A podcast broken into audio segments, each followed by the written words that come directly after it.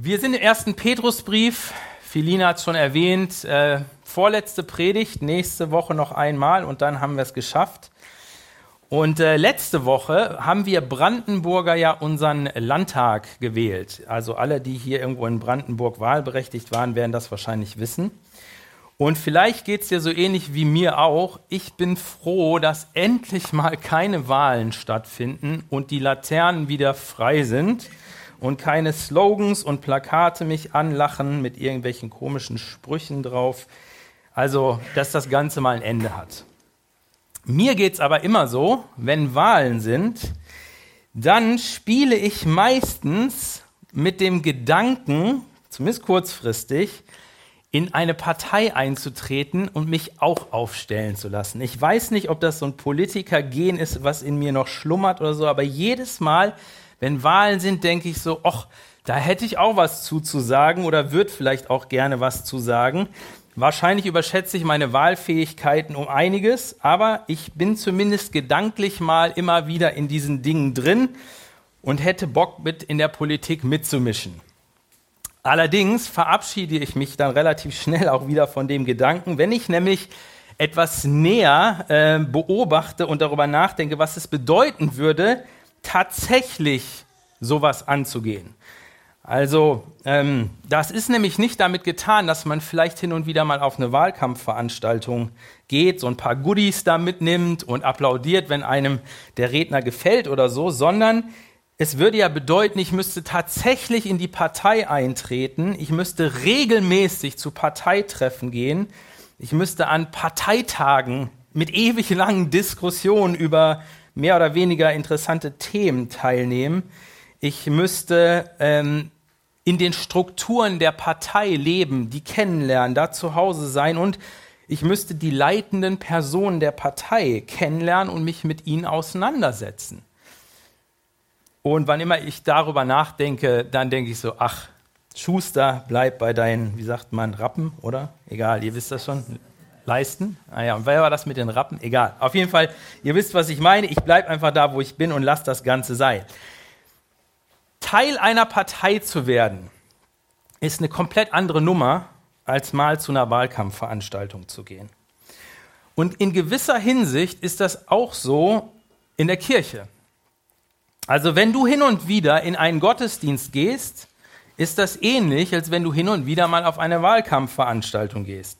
Vielleicht bist du ja heute hier in dem Gottesdienst, weil du dich ein bisschen über den christlichen Glauben informieren möchtest, vielleicht auch, weil du ein bisschen was über erlebt herausfinden möchtest. Und ehrlich gesagt, das ist ein super cooler Schritt. Wir freuen uns. Wir hoffen, Feline hat es schon gesagt, dass du dich wohlfühlst und vor allen Dingen, dass du auch hier etwas hörst und erlebst, was dich wirklich überzeugt, was du überzeugend findest. Aber es kann auch sein, dass du hier bist, weil du mehr willst, weil du auf der Suche nach einer Kirche bist, zu der du dazugehören kannst. Also im Bild gesprochen, du quasi in eine Partei eintreten willst. Keine Angst, die Kirche ist keine Partei. Wir vertreten auch nicht eine politische Richtung. Aber das Bild ist vielleicht ähnlich. Und dann, wenn das der Fall ist, wenn du sagst, ich überlege gerade, ich möchte zu einer Kirche dazugehören, ich möchte nicht nur sozusagen mal da reinschneiden und ein bisschen Goodies mitnehmen und so weiter und vielleicht applaudieren, wenn er da vorne was Sinnvolles erzählt, sondern ich möchte dazugehören, dann stellen sich für dich mit Sicherheit ein paar Fragen, die durchaus relevant sind. Zum Beispiel, wer gehört denn eigentlich zu euch? Also, wer ist bei euch für was zuständig? Und was macht euch eigentlich aus? Wie gelingt das denn, was ihr euch da vorgenommen habt, dass das auch passiert? Gelingt euch das überhaupt? Oder die Frage, wer leitet eigentlich eure Kirche? Und in welchem Stil wird hier geleitet? Wie werden Entscheidungen getroffen? Wie wird Macht ausgeübt? Und was passiert mit dem Geld, was wir ja hier immer zusammenlegen sollen bei der Kollekte und spenden sollen? All das sind relevante Fragen, und umso mehr sind sie relevant, wenn du in der Vergangenheit, falls du schon in Kirche unterwegs gewesen bist, erlebt hast, dass in solchen Bereichen Missbrauch stattgefunden hat, dass damit nicht richtig und gut umgegangen worden ist. Und leider ist es meistens so, dass das Fehlverhalten der Verantwortlichen und Leiter dafür sorgt, dass sehr, sehr viele Menschen in Unternehmen, in Vereinen, in Parteien und auch in der Kirche in Mitleidenschaft gezogen werden. Eigentlich sollten diese Verantwortlichen ja gut für diese Leute sorgen, sie gut leiten und führen, aber oftmals geht es nur um ihre Vorteile und ihre Position. Und fast immer verfehlen sich Leiter oder Verantwortliche in Institutionen in drei Bereichen. Sex, Macht und Geld. Die drei. Das sind fast immer, wo es irgendwie schief geht. Und umso wichtiger glaube ich, dass wir, wenn wir das Thema haben, Kirche sein und Petrus etwas zu sagen hat zu dem, was es bedeutet, Kirche zu sein, heute genau hinhören, denn heute geht es darum, dass er etwas dazu sagt, wie die Leiter der Kirche sein sollen, beziehungsweise wie Leitung der Kirche stattfinden soll. Und ich verspreche hoffentlich nicht zu viel.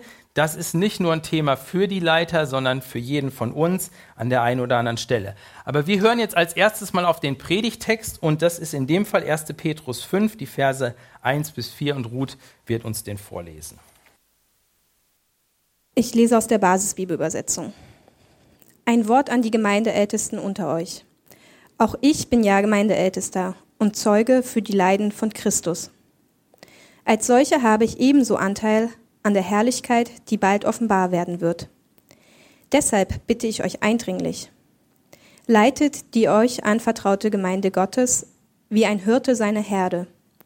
Kümmert euch um sie, nicht weil ihr euch dazu gezwungen seht, sondern freiwillig, so wie es auch Gott gefällt.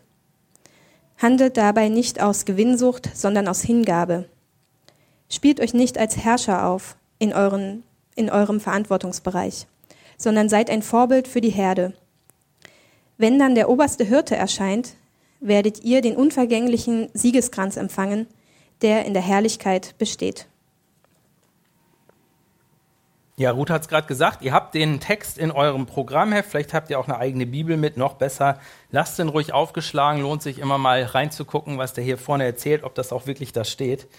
Ich weiß nicht, ob du was mit dem Begriff Gemeindeältester anfangen kannst. Das heißt ja hier direkt, ne? ein Wort an die Gemeindeältesten unter euch. Was ist damit bezeichnet? Damit werden oder wurden damals die Leiter in den ersten Gemeinden bezeichnet. Das waren die Gemeindeältesten. Und jetzt kann man sich natürlich fragen, ja, warum Älteste? Waren das immer alte Leute? Und in der damaligen Kultur war es tatsächlich so, dass es oft auch ältere Männer waren. Aber das Lebensalter bei Ältesten ist nicht das Entscheidende. Vielmehr geht es um das Glaubensalter. Also es geht eigentlich um die Frage nach der Reife, nach der Erfahrung in der Nachfolge Jesu. Also, wenn dir dieser Begriff ein bisschen komisch vorkommt, Gemeindeältester oder wie auch immer, nimm ihn einfach mal so hin. So hießen die und äh, das hatte auch einen Grund, das hatte eine Tradition, wo das herkam. Also es geht um die Leiter. Und ähm, es geht in diesem Fall eben um diese Reife. Und ich weiß nicht, ob du äh, vielleicht in der Bibel mal so ein bisschen schon hin und her gestöbert hast im Neuen Testament. Auf jeden Fall wird da einiges auch zur Leitung und zu Ältesten gesagt. Unter anderem sagt der Apostel Paulus in einem seiner Briefe, dass man nicht zu schnell jemanden in Leitung in der Kirche einsetzen soll, insbesondere nicht jemanden, der gerade frisch im Glauben ist, weil er sonst schnell hochmütig oder stolz wird, weil er denkt, er wäre was Besonderes und so weiter und das bringt ihn zu Fall. Mit anderen Worten, Paulus sagt, hey, es geht darum, dass reife Personen, die auch ein bisschen schon einiges mitgemacht haben, die schon so ein paar Donnerstage mit Jesus unterwegs sind, die sollen als Leiter der Gemeinde eingesetzt werden. Es gibt noch andere weitere Qualifikationen, aber das ist ein ganz wesentlicher Punkt. Und Petrus spricht hier die Ältesten, also die Leiter der Gemeinde an, macht aber sofort deutlich, hey, wir, also Petrus, ich, ich bin jetzt nicht Petrus, aber ihr wisst, was ich jetzt gerade sagen will, Petrus und ihr Mitältesten oder Ältesten, wir sitzen in einem Boot, weil ich, Petrus, bin ein Mitältester. Das ist so ein, ein Wort, was er da quasi kreiert. Das gibt's im Griechischen so gar nicht, sondern er sagt ganz bewusst, äh, ich, ich kreiere jetzt mal hier was, um euch deutlich zu machen, wir gehören zusammen. Ich sitze mit euch in einem Boot. Und das ist insofern bemerkenswert, weil das hätte Petrus eigentlich nicht sagen müssen keine Ahnung, ob du so ein bisschen was von Kirche und Glauben weißt, aber was du wahrscheinlich mitbekommen hast, es gibt eine große Kirche, die katholische Kirche, die hat ein Oberhaupt, den Papst. Und dieser Papst leitet seine Autorität direkt von Petrus, dem Apostel Petrus ab. Und zwar deshalb, weil Petrus in der Urkirche eine besondere Funktion hatte. Er war der Leiter der zwölf Apostel. Er wurde von Jesus persönlich als Leiter des Apostelkreises und als Leiter der Urkirche eingesetzt. Also mit anderen Worten, also ich rede jetzt nicht über diese Sukzession mit dem Papst, das ist alles nicht mein Thema, aber Petrus hatte damals eine ganz besondere Funktion in der Kirche. Und er hätte mit Fug und Recht sagen können, hey Leute, ich als Chefapostel, ich als euer Leiter sage euch, tut das und das und das und das. Und der hätte komplett recht gehabt. Es wäre kein Problem gewesen eigentlich. Aber er tut es nicht. Stattdessen sagt Petrus, hey, ich bin Mitältester. Wir gehören zusammen, wir sitzen im selben Boot. Und damit zeigt er, was er wenig später von allen anderen Gemeindegliedern nämlich auch fordert, sie sollen demütig und bescheiden sein. Oder man kann es auch so sagen, sie sollen den Mut haben, sich nicht selber so wichtig zu nehmen.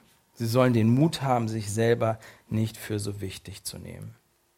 Petrus macht das deutlich und ist hier gerade ein Vorbild in dieser Haltung und sagt, hey, ja, klar, ich bin Leiter und ich habe irgendwie auch eine besondere Aufgabe, das hat Jesus mir gegeben, aber an dem Punkt sitzen wir in einem Boot. Ich bin Mitältester, nicht mehr und nicht weniger.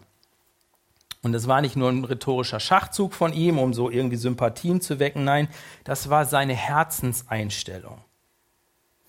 Ich weiß, sagt Petrus, was es bedeutet, ein Ältester einer Gemeinde zu sein. Ihr seid darin nicht allein. Ich weiß aus eigener Erfahrung, was es bedeutet, viel Leid und Schwierigkeiten auf sich zu nehmen, die so eine Aufgabe mit sich bringt. Ich weiß auch, wie es sich anfühlt, die Extrameile immer und immer und immer wieder zu gehen viel Zeit zu investieren, viel seelische Energie zu investieren, meine eigenen Interessen zurückzustellen, für Menschen da zu sein, ihre Freuden zu teilen, aber eben auch ihr Leid.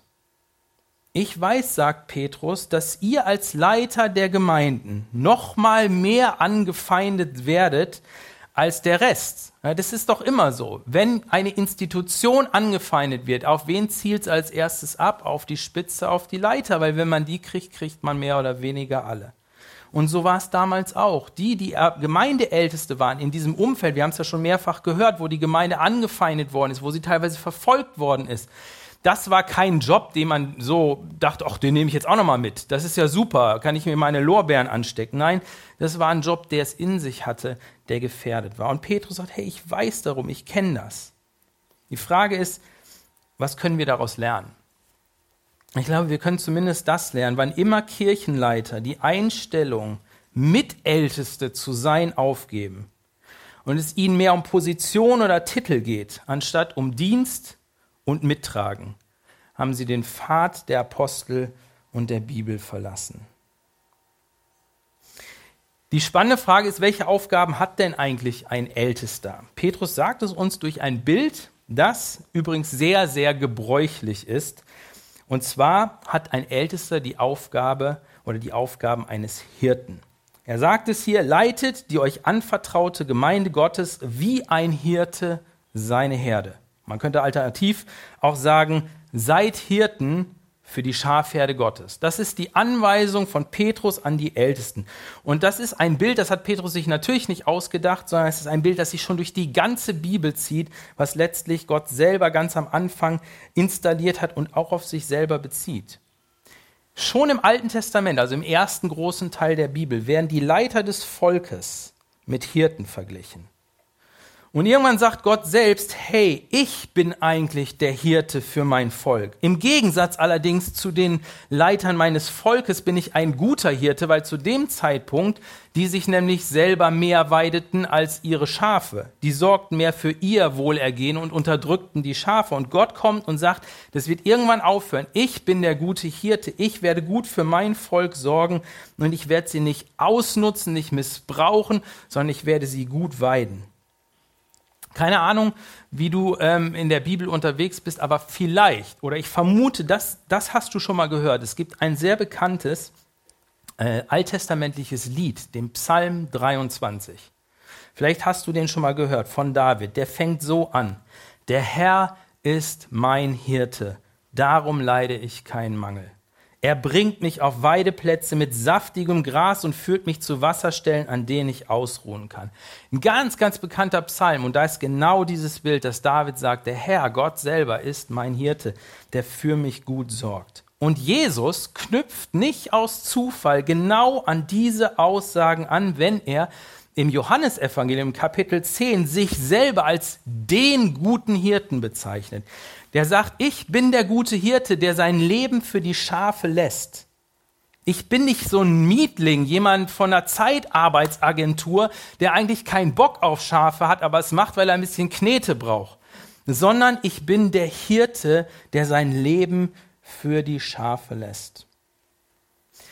An der Stelle will ich mal eine kurze Anmerkung machen. Das lateinische Wort für Hirte ist, na, alle Lateine unter uns, was ist es? Dankeschön, richtig. Ich hätte es nämlich nicht gewusst, obwohl ich Latein hatte, aber nicht erfolgreich. Das ähm, Wort für Hirte im Lateinischen ist Pastor, genau. Und von dieser Art hat erlebt im Moment zwei, nämlich Tobi und mich. Wir bezeichnen uns als Pastoren, wir sind Pastoren von erlebt. Aber mir ist eine Sache total wichtig.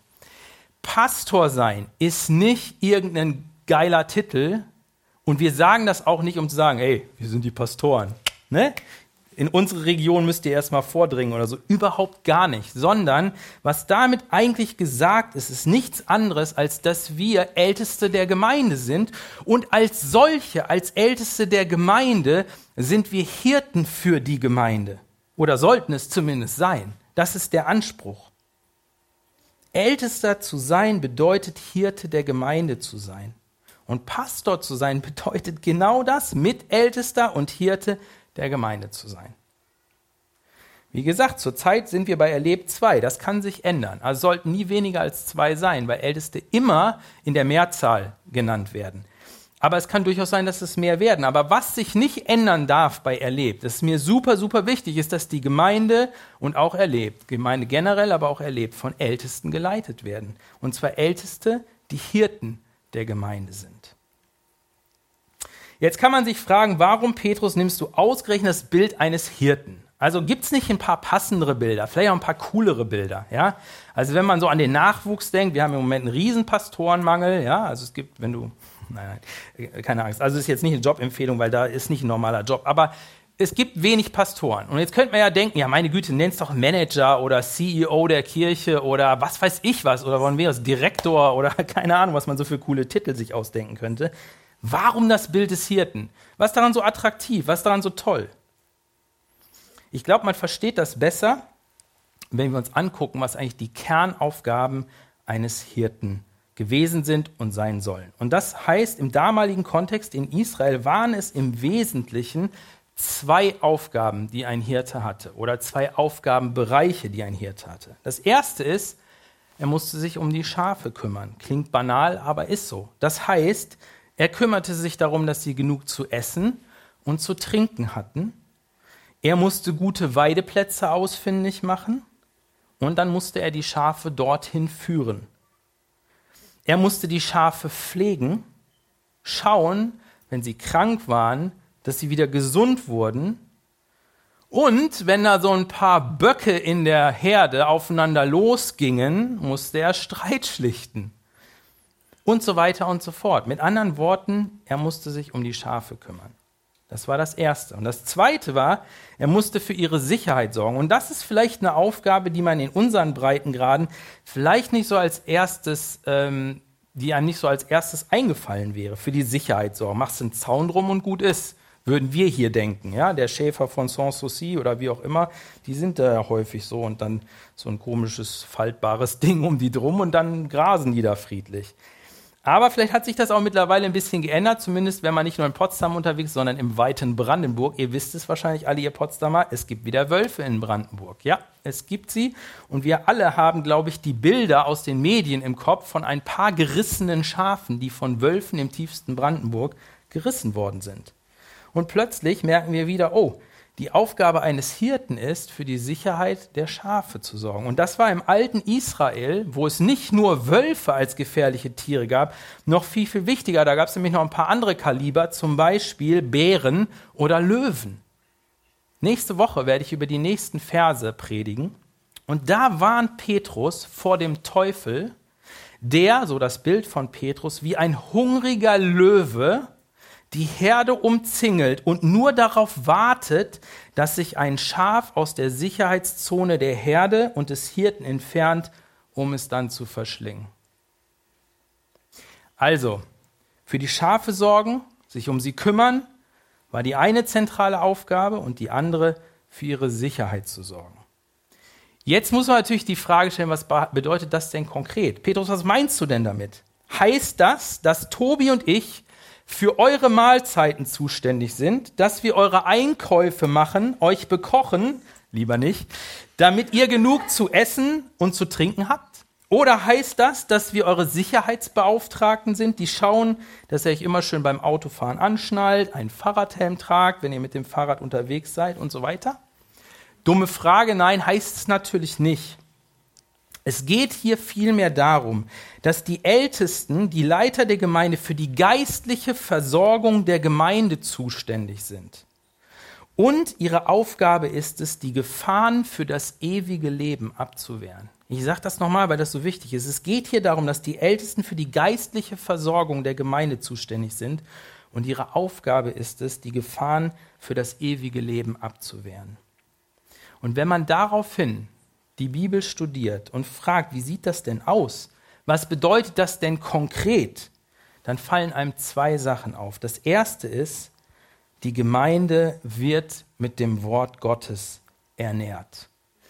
Wir finden die Aussage sowohl im Buch Exodus, wir hatten ja neulich unsere Exodus-Reihe, da kam sie vor, aber auch dann hinterher bei Jesus, der diesen äh, Vers zitiert, der heißt, der Mensch lebt nicht vom Brot allein, sondern von jedem Wort, das aus dem Mund Gottes kommt. Und das ist die Priorität. Wir leben zuerst von Gottes Wort. Und natürlich brauchen wir auch was zu knabbern und zu beißen. Und das ist exakt die Reihenfolge und Priorität, die man in der ersten Gemeinde findet. Die Apostel sagen, als sie sich plötzlich um die Armenspeisung kümmern sollen, das hätte sie zeitlich komplett überfordert, sagen sie, wir brauchen dafür andere Leute, weil unsere Priorität ist, die Gemeinde aus dem Wort Gottes zu ernähren und das müssen, dürfen wir nicht aufgeben.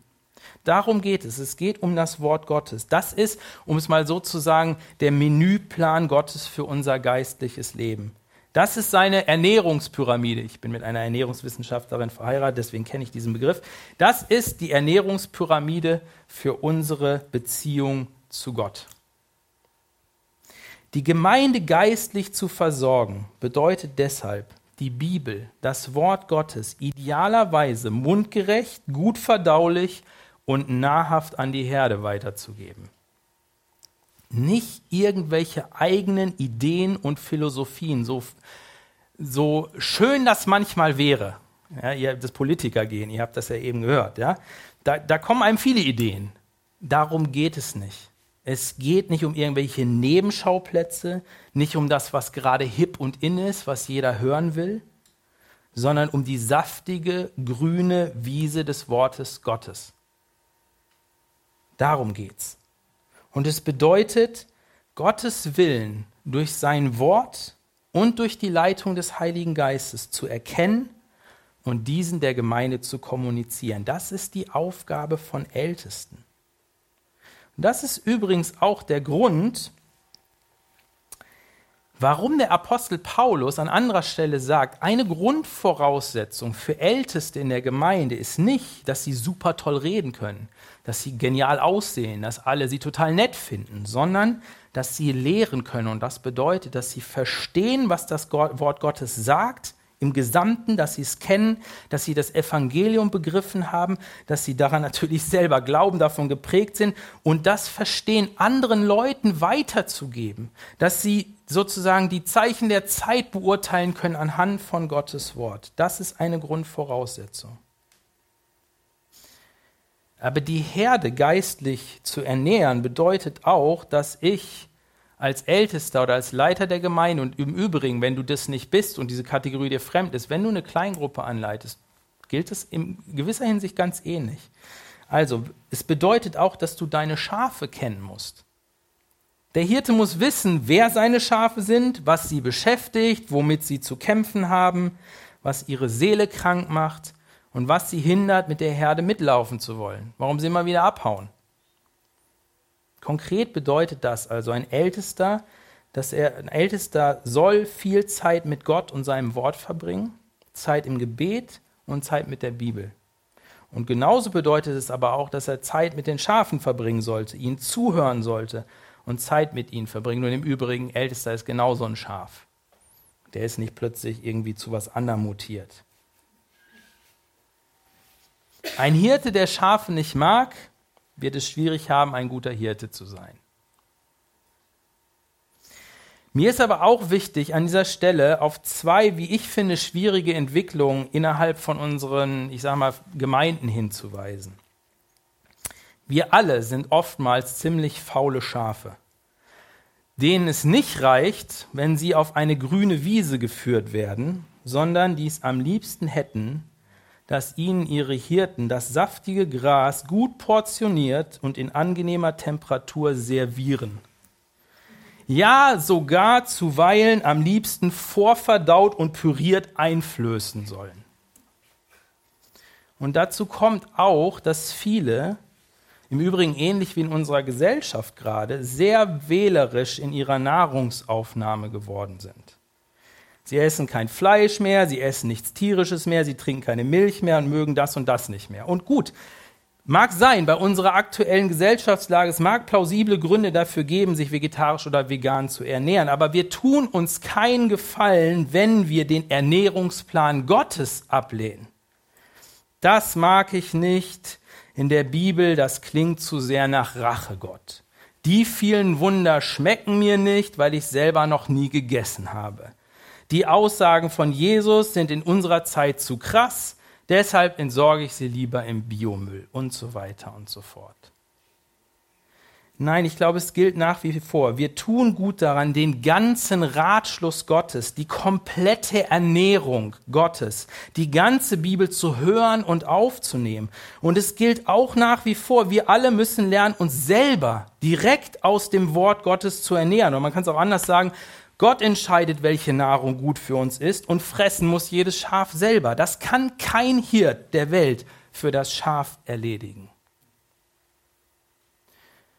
Überleg mal, wie bist du da gerade drauf? Ernährst du dich aus dem Wort Gottes?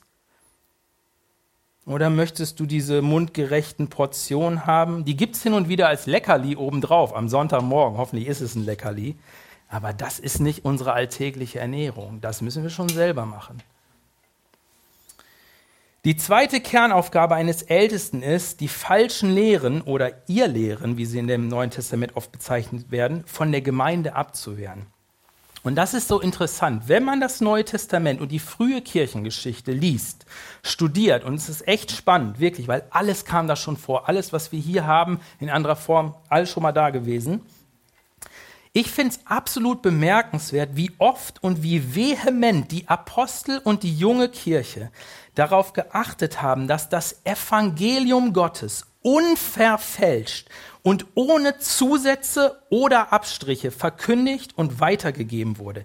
Ganze Briefe im Neuen Testament widmen sich exakt dieser Aufgabe. Sie sind geschrieben worden exakt aufgrund dieser Sache, damit die Lehre Jesu, das Evangelium nicht verfälscht werden. Also Galaterbrief ist so ein Brief. Lies den mal. Da war das Evangelium in Gefahr und dann ist Paulus alles egal, alles. Und er sagt, das muss erst klargestellt werden. Alles andere kommt danach. Das muss klar sein. Der erste Johannesbrief ist aus dem Grund geschrieben worden. Und ich habe es neulich schon mal gesagt, viele der jungen Gemeinden damals, an die Petrus auch den Brief schreibt, die wurden ausgegrenzt und verfolgt, die wurden benachteiligt, die wurden lächerlich gemacht. Und das alles war nicht besonders toll, gar keine Frage, die fanden das auch nicht prickelnd, aber das hat die relativ wenig gejuckt. Aber wenn es darum ging, dass das Evangelium falsch weitergesagt wurde. Wenn es darum ging, dass Leute dem Evangelium etwas hinzugefügen wollten, zum Beispiel, ihr müsst nicht bloß an Jesus glauben, sondern ihr müsst euch auch noch beschneiden lassen. Erst dann seid ihr richtige Christen. Eine ganz wichtige Frage damals. Oder dass sie Sachen weglassen äh, wollten. Siehe Römer Kapitel 6, das ist das Thema da bei, äh, bei Paulus. Wenn du an Jesus glaubst, dann spielt es gar keine Rolle mehr, wie du lebst, ob du weiterhin in Sünde lebst oder dich da so an die Sachen hältst. Alles Moral, das brauchen wir nicht. Passt schon, Jesus bringt dich in den Himmel. Wann immer sowas passierte, waren die ersten Christen in Alarmstellung und sahen zu, dass diese falschen Lehren abgewehrt wurden. Und jetzt kommt's. In der Regel, in der Regel waren das alles, diese falschen Lehren, Halbwahrheiten. Das war nicht was, wo die sagten, hier, Jesus für deine Sünden gestorben. Jetzt kamen wir anders und sagte, Jesus gab's gar nicht. Ähm, das ist jetzt äh, Bumbaichi oder was weiß ich was, äh, der irgendwie was machen wollte, so wo jeder gesagt hat, du hast sie nicht alle, das stimmt nicht. Das waren immer Halbwahrheiten. Also, man nimmt etwas von dem, was Gott gesagt hat, und dann fügt man ein wenig hinzu oder man nimmt ein wenig davon weg. Und das im Übrigen ist die Taktik des Teufels von jeher. Wenn du die ersten Seiten der Bibel liest, Adam und Eva im Paradies, was macht der Teufel? Sollte Gott tatsächlich es so exakt gesagt haben oder sollte er es nicht ein wenig anders gesagt haben? Das ist immer so. Es sind die Halbwahrheiten, die kleinen Veränderungen, die die größte Gefahr darstellen, nicht die offensichtlichen Unwahrheiten. Und ich finde, sollte es uns nicht nachdenklich machen, dass es oft bei uns heute genau anders herum läuft, wenn wir als Kirche unterwegs sind, wenn wir gesellschaftlich ausgegrenzt werden, wenn wir belächelt werden oder nicht ernst genommen werden, dann gehen wir auf die Barrikaden. Dann werden wir aktiv und versuchen mit allen Mitteln das zu ändern. Aber wenn in unseren eigenen Reihen Leute aufstehen und an Einfluss gewinnen, die offensichtlich Dinge lehren und weitergeben, die wir so noch nie gehört haben, da machen wir uns überhaupt nicht die Mühe, anhand der Bibel zu prüfen, ob das stimmt. Und oft juckt es uns gar nicht, wenn Leute dem Evangelium Sachen hinzufügen oder auch Sachen davon wegstreichen. Hauptsache, sie sind nicht zu krass, sodass unsere Nachbarn, Kollegen, Freunde oder wer auch immer denken könnte, wir wären eine Sekte. Paulus musste auf seiner Reise nach Rom, wahrscheinlich seine letzte Reise, von den Ältesten der Gemeinde in Ephesus Abschied nehmen. Eine Gemeinde, die er gegründet hatte, wo er Herzblut gelassen hat. Und sind seine letzten Worte, er hatte nicht viel Zeit. Ja, was macht man, wenn man letzte Worte hat? Man hat nicht viel Zeit. Man möchte aber nochmal die Essenz weitergeben. Das tut er. Ich lese uns einen Ausschnitt daraus vor. Apostelgeschichte Kapitel 20 ab Vers 28. Gebt Acht auf euch selbst und auf die ganze Herde, die Gemeinde Gottes, zu deren Leitern euch der Heilige Geist eingesetzt hat. Sorgt für sie als gute Hirten. Gott hat sie ja durch das Blut seines eigenen Sohnes erworben. Ich weiß, dass nach meinem Abschied reißende Wölfe bei euch eindringen und erbarmungslos unter der Herde wüten werden. Sogar aus euren eigenen Reihen werden Männer auftreten, die die Wahrheit verdrehen, um die Jünger des Herrn irre zu führen und auf ihre Seite zu ziehen. Seid also wachsam und denkt dran, dass ich drei Jahre lang unermüdlich Tag und Nacht jedem einzelnen von euch den rechten Weg gewiesen habe und das oft genug unter Tränen. Was heißt das für dich, wenn du hier bist und überlegst, Gemeinde, welche Gemeinde, wo soll ich hin? Vielleicht kommst du auch aus einer anderen Gemeinde. Ich gebe dir einfach ein paar Punkte, wo ich denke, das kann man daraus mitnehmen. Wenn du auf der Suche nach einer Gemeinde bist oder du bist in der Gemeinde und möchtest wissen, hey, sind wir noch auf dem richtigen Weg? Dann achte auf folgende Punkte. Punkte. Wirst du dort aus der Bibel ernährt? Oder wird dir alles Mögliche als geistliche Nahrung angeboten, aber nicht die Bibel? Wisst ihr, Energy Drinks, die kann man mal trinken aber wenn man sich davon ernährt, dann geht es richtig schief. Und so ist das auch in der Gemeinde. Man kann auch mal was anderes sich antun. Aber wenn wir auf Dauer am Wort Gottes vorbeileben, uns nicht aus dem Wort Gottes ernähren, dann haben wir keine Chance. Das funktioniert nicht. Das Zweite ist, dass die Kirche vor allem darum besorgt, das Evangelium zu lehren und zu leben. Oder geht es der Kirche, der Gemeinde mehr darum, hip und attraktiv zu sein, gesellschaftsrelevant zu sein auf Kosten der Botschaft? Und das Dritte, achte darauf, wer die Gemeinde leitet. Sind es Hirten oder was anderes? Und das bringt mich zu dem nächsten Punkt, den ich recht schnell behandeln will, weil Petrus nennt hier noch Kennzeichen für gute Gemeindehirten. Wie sollen die sein? Wie soll deren Einstellung sein? Drei Kennzeichen nennt Petrus hier. Das erste, ein Ältester sollte seine Aufgabe freiwillig tun. Gott zwingt keinen, ihm zu dienen. Und deshalb sollten wir es auch nicht tun. Das gilt übrigens für jeden von uns. Egal was wir tun, wir müssen nicht ältest dafür sein. Gott zwingt uns nicht zum Dienst. Es gibt nichts Ätzenderes, als wenn man das Gefühl hat, dass Leute zum Dienst hingeprügelt werden. Gott möchte, dass wir ihm freiwillig dienen. Das gilt übrigens auch für die Kollekte. Deswegen heißt es, einen fröhlichen, freiwilligen Geber hat Gott lieb. Er hat keinen Bock, dass du ihm irgendwie was abdrückst, weil du denkst, du kannst den Himmel dadurch erkaufen. Er möchte, dass du es freiwillig tust, gerne tust. Und Petrus schreibt das hier. Kümmert euch um sie, also um die Herde Gottes, nicht, weil ihr dadurch dazu gezwungen, äh, euch dazu gezwungen seht, sondern freiwillig, so wie es Gott gefällt. Aber man könnte diesen Nachsatz auch so übersetzen, wie es Gott entspricht. Und das ist ja genau das. Das Kennzeichen der Liebe, der echten Liebe, ist doch gerade die Freiwilligkeit. In der Liebe ist kein Zwang. Jesus liebt uns und er ist freiwillig gekommen, um uns zu retten. Es war sein freiwilliger Entschluss. Ihn hat keiner aus dem Himmel geprügelt. Und Jesus ist auch nicht auf dieser Welt gewesen und hat gesagt, oh, ich will eigentlich gar nicht und Mist, ist das alles ätzend und so weiter.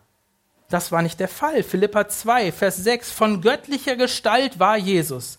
Aber er hielt nicht daran fest, Gott gleich zu sein, so wie ein Dieb an seiner Beute festhält, sondern er legte die göttliche Gestalt ab und nahm die eines Knechtes an. Er machte das freiwillig. Wenn du Gott dienen willst, dann tu es, weil du es willst, nicht weil du meinst, es zu müssen. Das zweite ist, was Petrus hier den Ältesten sagt, ist, ein Ältester darf die Gemeinde nicht benutzen, um sich zu bereichern. Als ich das gelesen habe, dachte ich so, okay, mein sofortiger Einwand in Richtung Petrus war, hey, du kennst Potsdam nicht, die Gefahr besteht nicht. Ja, also sich hier zu bereichern ist eigentlich nicht möglich, äh, keine Angst, die Gefahr besteht nicht, weiter. Beim zweiten Nachdenken dachte ich, du bist aber total dumm, Christoph. Denn das greift viel zu kurz. Ja, natürlich. Vielleicht ist es nicht das viele Geld, was da ist, mit dem man sich bereichern könnte. Aber man kann die Gemeinde auch anders ausnutzen, um sich zum Beispiel mit Anerkennung oder mit Bekanntheit oder mit Schulterklopfen oder sonstigen Annehmlichkeiten zu bereichern. Es gibt viele Pastoren und Gemeindeleiter, die die Gemeinde benutzen, um ihre Bühne zu vergrößern. Und dann ist der Schritt, sich seine Beliebtheit bezahlen zu lassen, auch nicht mehr allzu weit. Ältester zu sein, Pastor zu sein, ja, in der Gemeinde in irgendeiner Form von Verantwortung zu stehen oder Verantwortung zu übernehmen, ist ein Dienst. Und zwar ein Dienst in erster Linie für Jesus und nicht ein Dienst für mich und meine Interessen. Und das Dritte ist, Petrus warnt davor, dass man seine Macht als Leiter nicht missbrauchen darf. Ein Ältester steht nicht über der Herde, sondern er ist Teil der Herde. Und als solcher soll er ein Vorbild sein, jemand, dem man nacheifern kann. Wie schnell passiert es, dass man es genießt, das Sagen zu haben. Dafür muss man gar kein Ältester werden. Das geht auch auf viel kleinerer Ebene. In einer Gruppe von Leuten, wenn man da der Obermacker ist oder der Chef und plötzlich machen Leute das, was man ihnen sagt. Das fühlt sich gut an. Das ist cool. Aber das darf nicht das sein, worum es geht. Es ist nicht das Geld. Es ist nicht die Macht und auch nicht die Anerkennung der Menschen, worum es den Ältesten gehen sollte. Vielmehr, und das ist der Punkt, den Petrus dann sagt, ist es die Wiederkunft Jesu, dem obersten Hirten, das ist die wahre Belohnung. Seht ihr, manchmal denkt man ja, wir müssten alle so selbstlos sein als Christen. Belohnung, das kenne ich nicht. Bezahlung gibt's nicht. Die Bibel ist so cool realistisch. Natürlich gibt es eine Belohnung. Warum opfere ich Zeit, Energie, Nerven, Lebenskraft? Weil ich nichts davon habe? So ticken wir Menschen nicht. Die Belohnung ist aber nicht Geld, Macht, Anerkennung und das, was wir so oft hier auf dieser Welt alles anscheffeln und an, haben wollen, sondern die Belohnung ist Jesus selber. Und ich glaube, dass es für Petrus, dem Mitältesten und Mithirten, ein ganz, ganz wichtiges Erlebnis gegeben hat, was hinter diesen Versen steht. Etwas in seiner eigenen Biografie, was so wichtig für ihn geworden ist. Petrus hatte sich nämlich in der schlimmsten Stunde von Jesus, als Jesus verurteilt wurde, verhaftet wurde, verurteilt wurde und gekreuzigt wurde, in dieser Stunde, da wo es drauf angekommen wäre, hat Petrus ihm die Gefolgschaft verweigert. Dreimal hat er aus Angst um sein Leben geleugnet, Jesus zu kennen. Und das, obwohl Jesus es ihm vorher vorausgesagt hat und Petrus vehement gesagt hat, ich sterbe mit dir, wenn es drauf ankommt. Und als all das passiert ist, nachdem Jesus wieder von den Toten auferstanden war, nimmt er Jesus bei einem Frühstück beiseite. Ist so cool. Frühstücken mit Jesus. Der wusste schon, wie das funktioniert. Und er fragt ihn dreimal mehr oder weniger dieselbe Frage. Petrus, hast du mich lieb? Und Petrus antwortet ihm jedes Mal nicht wie aus der Pistole geschossen, nicht so großkotzig wie damals, sondern ganz demütig, ganz selbstzweiflerisch, weil er genau wusste, was er getan hatte. Ja, Herr, wenn ich ganz tief gucke, wenn ich das alles absacken lasse und auf meinen Herzensgrund gucke, bei allem Versagen, bei allen Sünden, bei all dem, was mich beschäftigt, ja Herr, ich hab dich lieb und du weißt das. Und erst daraufhin sagt Jesus, dann weide meine Schafe. Es ist die Liebe zu dem obersten Hirten, die uns die manchmal nicht ganz einfache Aufgabe als älteste Mitarbeiter, Verantwortlicher, was auch immer tun lässt. Jesus ist der gute Hirte, der dich kennt, dich liebt und sein Leben gelassen hat für dich. Und deshalb kannst du ihn jetzt lieben. Und seine Liebe wird dir zum Vorbild für deinen Dienst in der Gemeinde. Das ist die Motivation. Und das Erscheinen, das Wiederkommen von Jesus ist das, was uns motivieren sollte. Und ich glaube, Kirchen von heute, und das sage ich mir natürlich zuerst selber, brauchen Leiter wie Jesus. Kirchen von heute brauchen Leiter wie Jesus. Aber sie brauchen nicht nur Leiter, sondern sie brauchen Mitarbeiter wie Jesus und sie brauchen auch Eltern wie Jesus, denn das ist das Interessante, das Trainingsfeld für die Gemeinde ist immer dein Zuhause. Und da wird es plötzlich ganz praktisch für jeden von uns. Vielleicht sitzt du ja hier und sagst, ja, schön, er hat jetzt gerade für sich selber gepredigt, ich will nicht Ältester werden, kann ich vielleicht auch gar nicht, soll ich auch gar nicht, wie auch immer. Aber hast du mal vor, Vater oder Mutter zu werden? Vielleicht bist du es bereits. Vielleicht hast du vor zu heiraten. Wenn ja, dann hast du zumindest für deine Familie hirtliche Aufgaben. Und vor allem wir Väter müssen uns das, glaube ich, immer wieder neu sagen und in den Blick bekommen. Wenn du bereits Vater oder Mutter bist, dann meine nicht, dass es unter deinem Niveau wäre, dich um die Kinder zu kümmern, sie zu pflegen, zu wickeln, zu füttern, zu waschen und mit ihnen zu spielen. Du bist Mithirte. Ist ja manchmal so in manchen Beziehungen. Ne? Der eine gibt Vollgas oder die eine gibt Vollgas und der andere denkt sich, auch das sind so Aufgaben, sind so unter meinem Niveau. Ich kümmere mich lieber ums Geld verdienen oder so. Du bist Mithirte. Hab das Mindset eines Hirten. Du bist nicht der Manager deiner Familie, dem deine Familie dienen muss. Stattdessen diene ihr.